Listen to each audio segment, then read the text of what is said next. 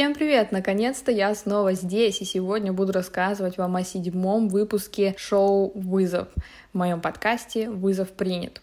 К сожалению, на прошлой неделе я не выпустила выпуск, который сейчас записываю, и у меня получился недельный разрыв, но это было связано с тем, что я и мой молодой человек ездили в Казань для того, чтобы зарегистрировать наш брак. Об этом вы можете узнать подробнее из моей социальной сети из моей запрещенной социальной сети с картинками по нику goldfinch.kate, в моем телеграм-канале также goldfinch.kate.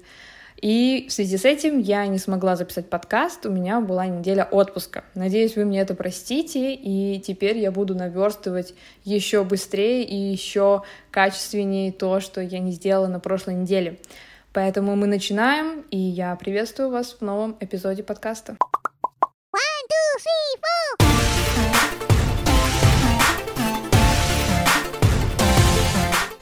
Когда мы приехали на седьмое испытание, нас уже оставалось совсем немного. И когда мы вновь увидели вывеску «Аэродром сортовала», мы поняли, что сегодня мы снова будем летать. И для меня это была радостная новость, потому что я хотела еще полетать на вертолете, но когда мы увидели, что вертолет будет маленький, нам стало еще интереснее, потому что это новый опыт. Полеты на вертолетах могут быть разными. Например, полет на маленьком вертолете, он более маневренный, более быстрый, в то время как полет на Ми-8, который был до этого у нас в испытании, это очень шумный полет, медленный, но все равно завораживающий. Поэтому мы были рады, что у нас будет новый опыт, но мы совершенно не понимали, что будет происходить. Мы видели машины, мы видели вертолеты и не понимали, что нам нужно будет делать. К счастью, в этот раз мой напарник не боялся высоты, потому что Миша вообще мало чего боится. Я была рада, что с этим испытанием, скорее всего, мы справимся. Когда ведущие нам рассказали, что у нас будут разные позиции, что один участник команды занимает позицию в автомобиле и ловит мешочки, который второй участник скидывает с вертолета. Правила испытания сразу же обрадовали меня и успокоили, потому что в этом испытании не было никакой физической нагрузки только умственная нагрузка у того человека, который будет собирать слова. Но так получилось, что мы свои обязанности сразу же разделили с Мишей, и я заняла позицию в вертолете. У него так или иначе больше размах рук, и мне кажется, ловить для него это более какая-то привычная задача, нежели чем для меня, поэтому мы решили, что я отправлюсь в вертолет. Но мне очень хотелось пособирать слова. Я люблю такие испытания, я люблю такие конкурсы и игры, где нужно собирать слова. И это прям моя стезя. Но, к сожалению, тут я ничем не могла помочь, и мои полномочия и зона ответственности в этом испытании были ограничены. Ну, в этой ситуации мы просто наша, это самое, мы уже здесь наши полномочия все окончено. Все, что мне нужно было сделать, это кидать шарики в люк своему напарнику Михаилу Гарпусу. На этом испытании у нас тоже была возможность наблюдать за своими соперниками.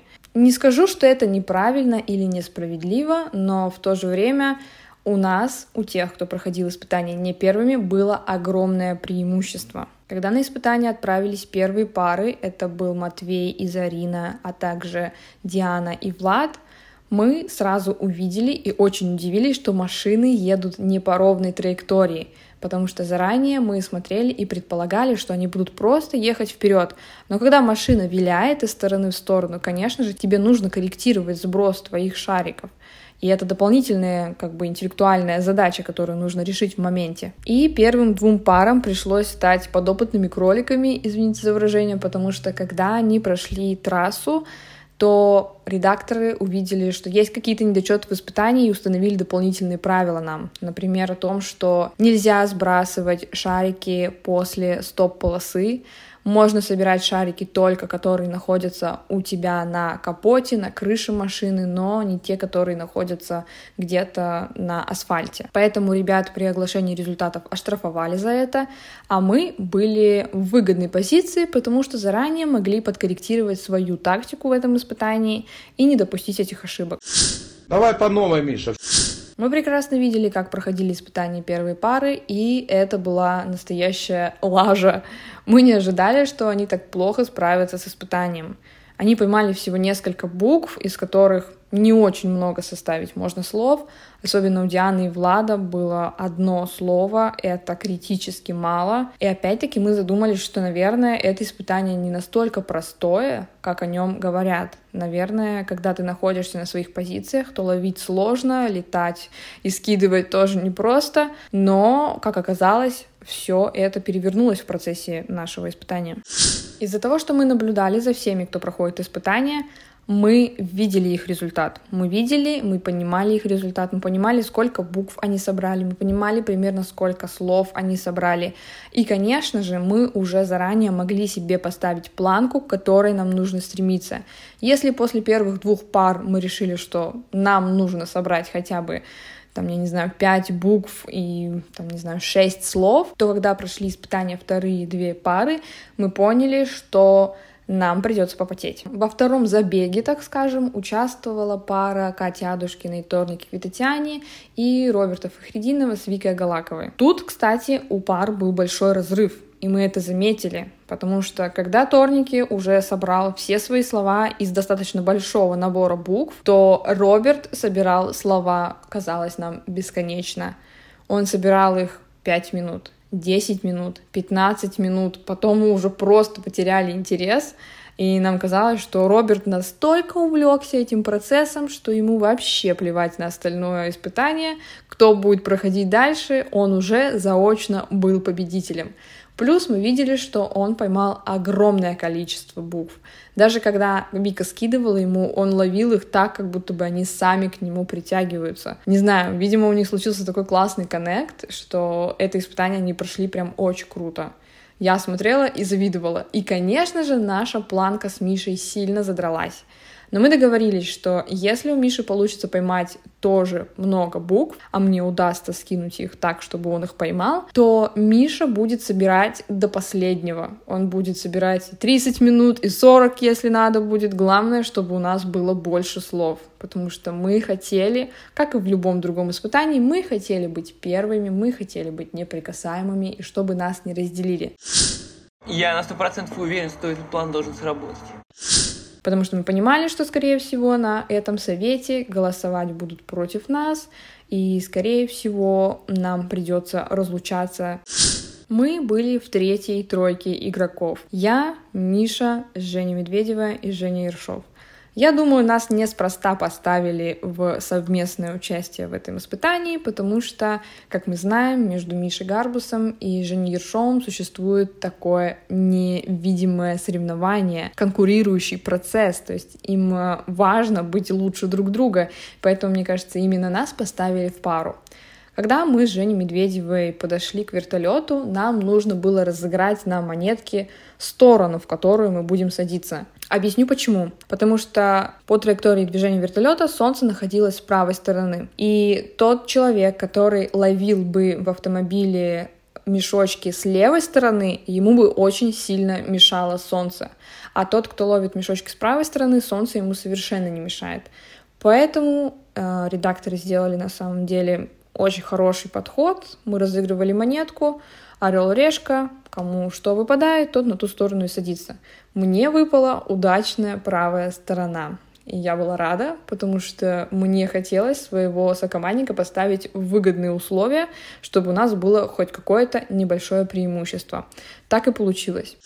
Когда мы садились в вертолет, я немного переживала за Женю Медведеву, потому что знаю, что у нее есть легкая аэрофобия, и я была готова к тому, что если что, придется ее успокаивать. Я, потому что совершенно не боялась этого полета, мне наоборот хотелось зайти поскорее в этот вертолет с кожаным белым сиденьем. И испытание такое классное. То есть делать вообще, по сути, ничего не нужно. За минуту раскидать эти шарики, и все, и ты свободен. Это, наверное, самое простое испытание из тех, которые были. Никакой физической нагрузки, по сути, никакой интеллектуальной нагрузки. Просто, быстро и четко справиться со своей задачей — это все, что нужно в этом испытании. Парням немного сложнее. К счастью, во всех парах, кто участвовал, везде мальчики были внизу, а девочки наверху. К счастью, Женя держалась молодцом, у нее вообще не было никакого наличия паники или еще чего-то, поэтому она прекрасно справилась с этим испытанием. И когда мы уже начинали взлетать, Женя взяла все шарики в руки. И у меня появилось ощущение, что она хочет просто взять и выкинуть все эти шарики в лицо Жене Ершову, просто отомстить ему. Я же так не стала делать, и это, наверное, не очень хорошо, потому что нужно было перемешать эти шарики. Я не подумала об этом. Мы вообще не знали, какие находятся буквы в этом тазу. У нас были просто такие большие ведра, которые стояли а, внутри вертолета, и мы не знали, какие там буквы. Я предполагала, что, наверное, там есть весь алфавит, но, по-моему, кто-то потом обмолвился, что там 21 буква. И я такая, хорошо, интересно, почему именно 21, а не 33? Окей. Поэтому я не перемешивала буквы, а просто скидывала эти мешочки, которые мне попадались под руку. Когда мы стартовали, это испытание начало мне напоминать какой-то боевик или фильм о шпионах, где они там, не знаю, вертолеты, крутые тачки, а, мы что-то скидываем друг другу, как будто бы передаем какой-то опасный груз. И это все длилось очень быстро, то есть это началось быстро и быстро закончилось. В начале, когда мы только стартовали и была самая низкая скорость, важно было пристреляться к своему сокоманднику — потому что, я думаю, никто из вас до этого не скидывал с вертолета в движущуюся машину мешочки с буквами, и это сложно. Поэтому первые несколько раз я пыталась кидать, и, естественно, я не попадала. И это очень больно и очень грустно наблюдать, когда шарики просто улетают по поверхности асфальта в разные стороны. И каждый твой шанс на победу, он уменьшается с каждым улетевшим шариком. Это больно, это неприятно и обидно. Это печально. Но это заставляет тебя работать лучше, и уже к середине пути, даже несмотря на то, что машина виляла, я пристрелялась, у меня попал один раз, второй раз, и я поняла, что нужно делать и как именно нужно это делать. И тогда начало получаться. Самое обидное было то, что когда мы уже пролетели черту стоп, за которой вертолет начинает уходить в обратную сторону, а машины останавливаются, я не выкинула некоторые мешочки. У меня еще остались в запасе буквы. У Жени Медведевой было пустое ведро. Я такая, молодец, Жень, ты все скинула, а я вот нет. Мы в дерьме. Моя ошибка была в том, что я не смотрела вперед, я не видела, где эта стоп-полоса, я просто кидала, но кидать нужно было быстрее. Опять-таки, кто знает, может быть, если бы я кидала быстрее, Миша смог бы поймать меньше букв. Как получилось, так получилось, никого не виню. Когда мы летели, я видела, что некоторые мешочки просто попадают в машину, то есть их не ловит Миша, а они закидываются сразу в люк.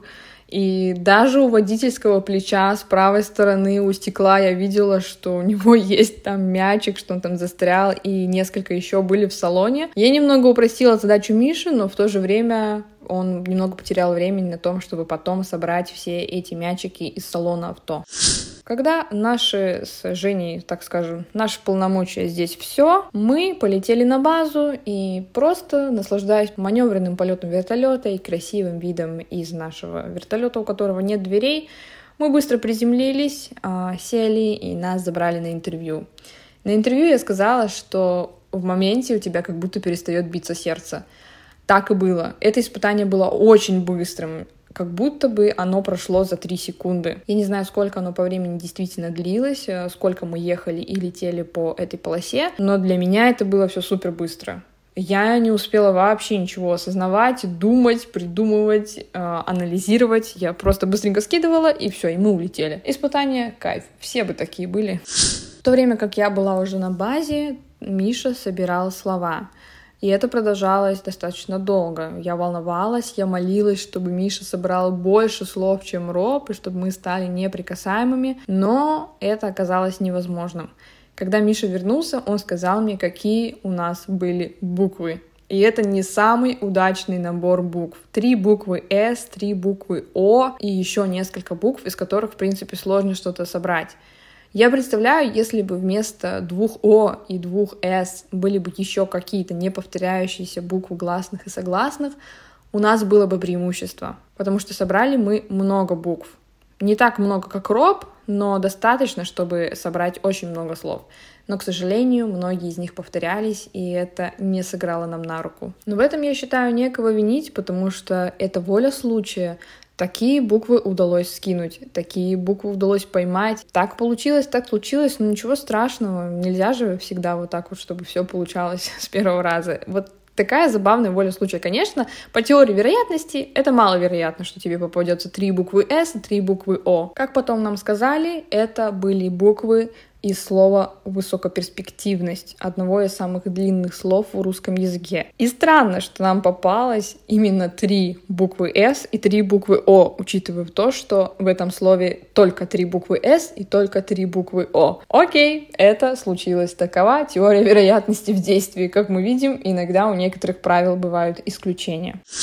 Когда мы стояли на построении для оглашения результатов испытания, все прекрасно все понимали. Мы с Мишей понимали, что мы не будем первыми, Роб с Вики понимали, что они будут самыми первыми и неприкасаемыми. Диана и Влад заочно понимали, что они проиграли. Все было понятно и известно, но нам хотелось узнать конкретные числа, конкретное количество слов, которое удалось собрать каждой команде. Все были в шоке, когда Роберт собрал 52 слова. Это невообразимая мощь. Как можно было собрать столько слов? Он невероятно крутой. Я восхищаюсь им. Мы нашли его сильную сторону. Он в этом просто ас. Никто его здесь не переиграл, учитывая, что самый лучший результат это 52, а самый худший это 1. Колоссальная разница, и это очень впечатляет. Мы же с Мишей были наравне с Женей Ершовым и Женей Медведевой. У нас было по, по-моему, 10 букв и 14 слов. В принципе, хороший результат, неплохой, стандартный для этого испытания, но не лучший, как оказалось. Но мы не расстроились, что мы это испытание прошли, в принципе, достоинством, мы с ним справились. Мы были рады, что еще одно испытание было окончено, еще одно большое испытание было окончено, пройдено нами, и мы стали еще на один шаг ближе к чему-то новому. Мне кажется, Роб сумел собраться и просто вырвать победу в этом выпуске, потому что он понимал, что если они не выиграют, то за них будут голосовать. И они непременно, скорее всего, разделятся с Викой. Либо поедут домой, либо будут с новыми напарниками. Вика же просто действовала на удачу. Зная характер Вики, она действительно действовала на удачу, и она ей в этот раз очень сильно подфартила. Из-за того, что Вика и Роб стали неприкасаемыми, следующими претендентами на вылет стали мы. Мы, мы, мы. Oh, shit. Here we go again. Пум-пум-пум. Когда мы после большого испытания приехали на совет и сели за стол переговоров, так скажем, мы поняли, как мало нас осталось. Нас было ровно вдвое больше, а сейчас нас только половина, и эта разница заметно ощущается. Имена тех, кто выбыл в первых выпусках, уже не вспоминают, и это грустно, мы забыли тех, кто был с нами в самом начале. У нас идет жесткий отсев, отбор, и мы здесь все становимся все более и более конкурентными соперниками. Остались только самые сильные и самые хитрые. На этом совете не обошлось без некоторых интриг и хитросплетений наших, э, скажем так, судеб, потому что в этом совете Матвей высказался. Матвей очень долго молчал, но он высказался, и я восхищаюсь им настоящий мужик, он просто взял всю свою волю в кулак и высказал все, что он думает. Это правильный поступок, это классный поступок. За нас с Мишей голосовали по тому принципу, что в прошлый раз Миша собрал коалицию. Я была готова к этому, я была готова, что я знала, что у нас на проекте патриархат, и у нас выбирают, в принципе, по твоим партнерам, я имею в виду мужчинам-партнерам. Как-то так сложилось, что все пары мы называем там имени твоего партнера, мужчины, и голосуем точно так же, выбирая по молодым людям партнерам. Какое-то время сначала я не замечала это, потом меня начало это бесить, а потом я просто отпустила и приняла эту ситуацию и поняла, что окей, если вы отправляете меня в логово с партнером, который в прошлый раз сделал коалицию, мы пойдем, мы пойдем и честно будем биться за то, чтобы остаться. Голосовали на этом совете мы против Матвея и Зарины, потому что голосовать больше было не за кого. Выбирать Диану и Влада нельзя, голосовать против Роба и Вики нельзя. Остались только Женя Ершов и Женя Медведева. Естественно, их мы выбирать не будем, потому что в составе их команды есть Женя Медведева, за которой Миша, если что, пойдет в логово. А голосовать за Торники Татьяне и Катю Адушкину мы тоже не хотели, потому что я решила для себя, что хочу принимать участие либо с Торники, либо с Мишей. Это комфортный для меня партнер, мы, мне с ними хорошо, мы хорошо сыгрываемся. Так же, как Миша не хотел голосовать против пары Жень, я не хотела голосовать против пары Торники и Кати. Поэтому выбор пал на Матвею и Зарина. И это ужасное чувство, когда вы сидите плечом к плечу, видите планшеты друг друга, но голосуете против друг друга. Тяжело. Тяжело. Это битва, это уже предфинальное состояние, уже все начинают биться за свое местечко. Никто не хочет уходить и оставлять свой стул пустым.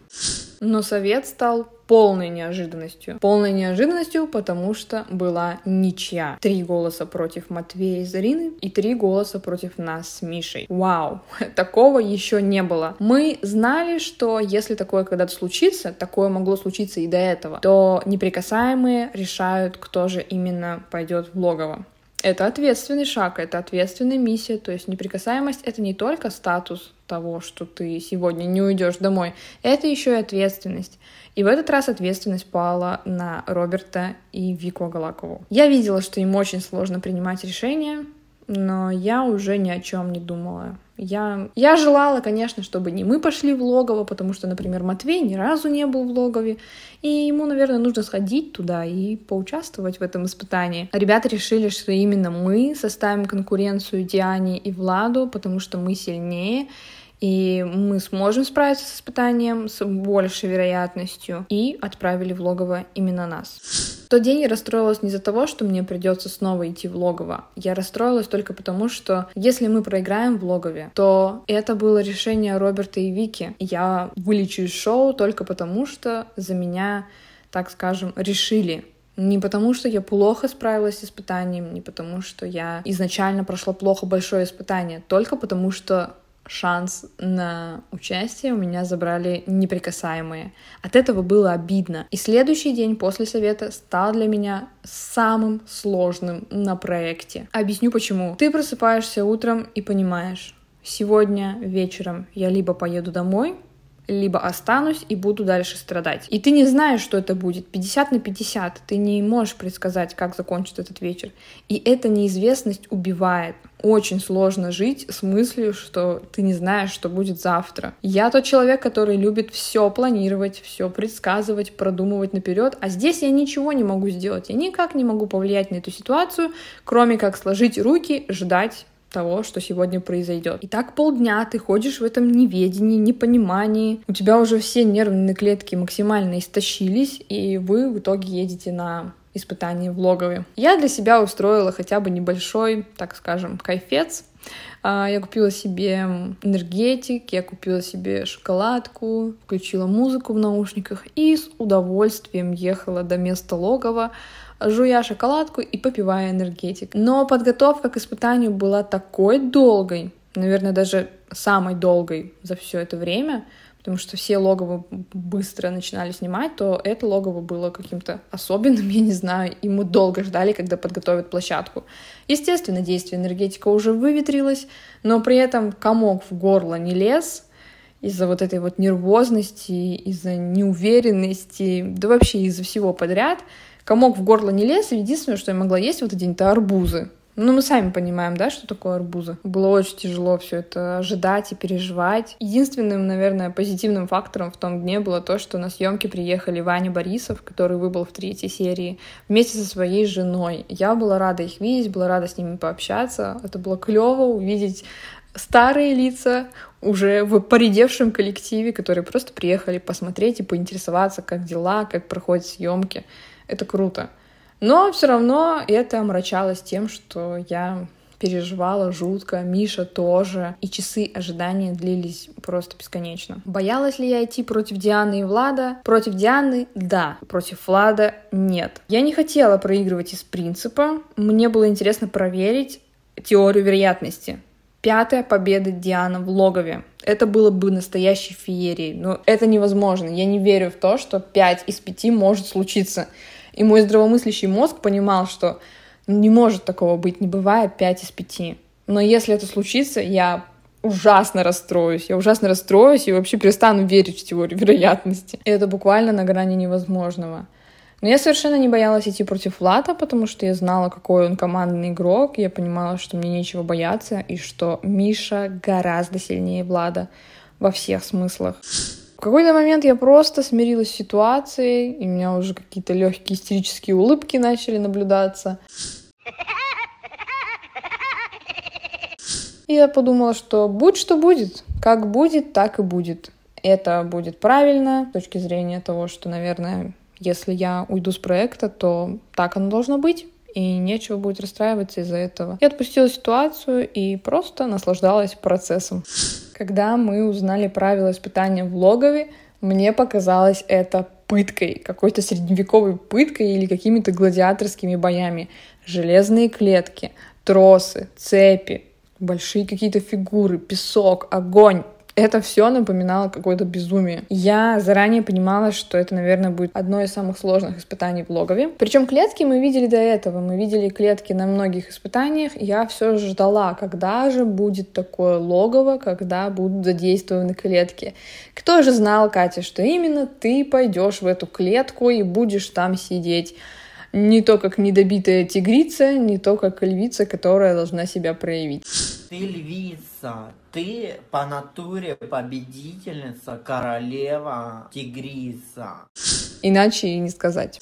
Испытание само по себе было долгим, примерно 20-25 минут, и, естественно, не все вошло в эфир. Когда нас пробрифовали, нам объяснили все правила, что делать, что не делать, и нам сказали, что лучше не затаскивать все фигуры сразу же себе в клетку, потому что клетка — ограниченное пространство, и если вы все фигуры туда затолкаете, то вам будет сложно в них ориентироваться, вы будете путаться, и вам будет тяжело, поэтому лучше делать постепенно и собирать головоломку тоже постепенно. Но когда Миша приносил мне фигуры, я не могла не использовать их. Мне нужно было видеть все фигуры, чтобы понять вообще, из чего состоит эта головоломка. И в разобранном состоянии это выглядело так, что это не имеет права на жизнь. Как вообще можно собрать этот кубик, когда все фигуры нестандартного размера, нестандартного выреза, у них у всех разного цвета грани? Очень было сложно. Мы для себя определили, что каждый занимается своей задачей. Поэтому я выкладывалась полностью, я совершенно не обращала внимания на Мишу, я знала, что он справится с тем, что нужно принести мне фигуры. И Миша справился.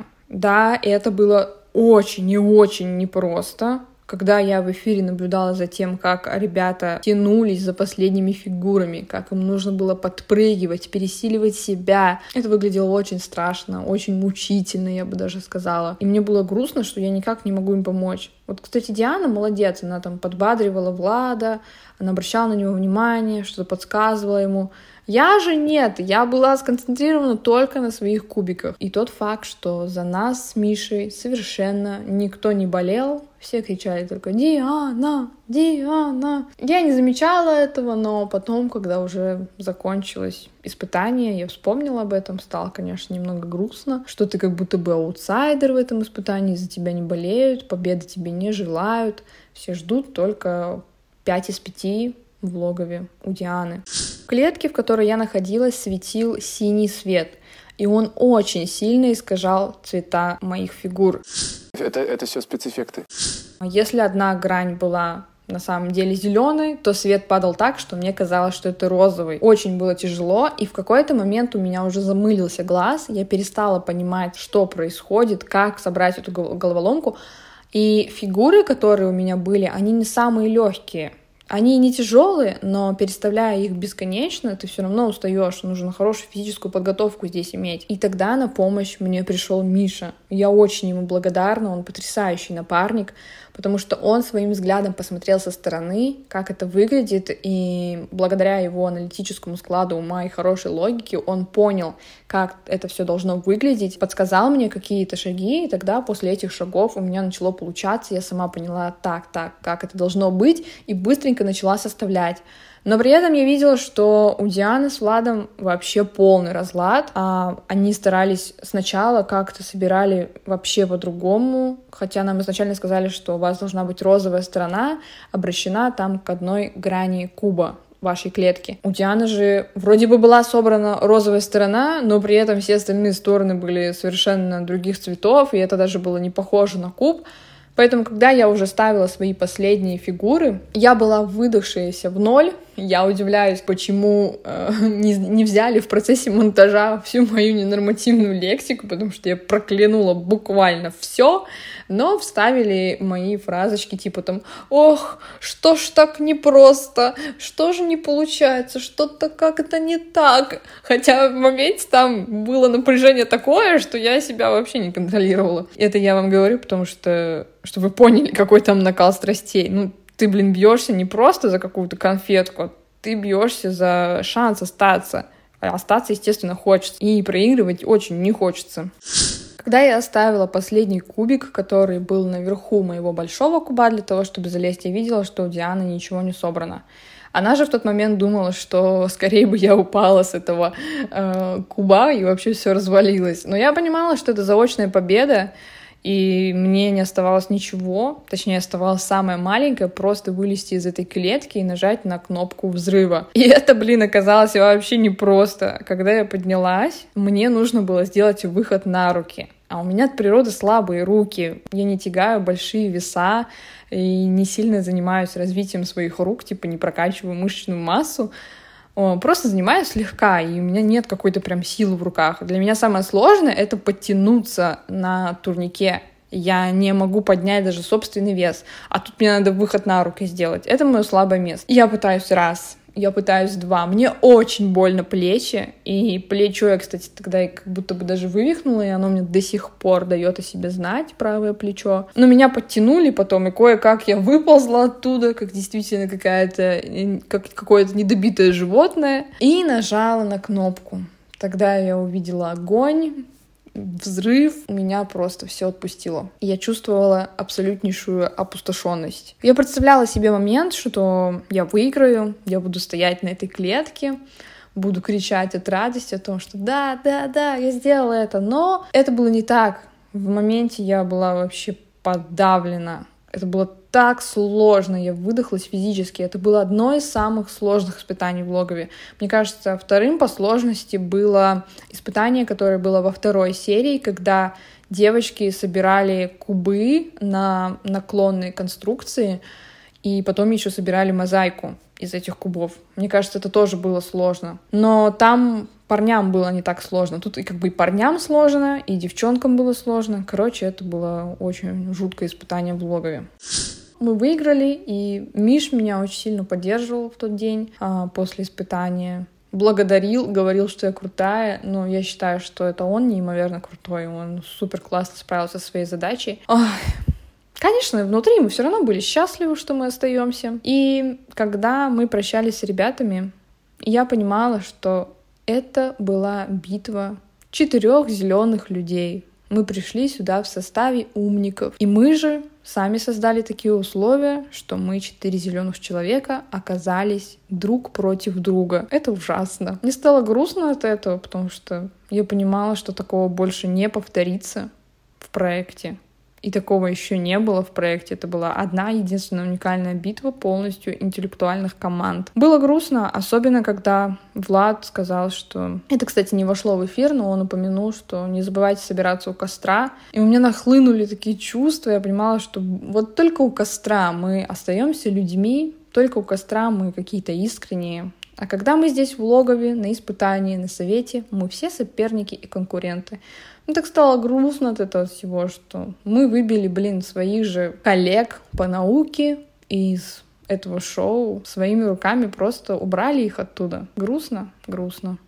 Конечно же, ни для кого не стало удивлением или сюрпризом, что Миша выбрал Женю Медведеву, а я выбрала Торники. И это правда, что за ночь до этого Торники мне приснился. Так и было. И я даже потом кому-то рассказывала о том, что говорю, мне сегодня приснился Торники, но я его по-любому буду выбирать. Да и, в принципе, я с ним сработалась, мне было с ним комфортно, и я решила для себя, что вперед я буду стараться идти с Мишей либо Торники. Других вариантов не рассматривала. Вот как-то так.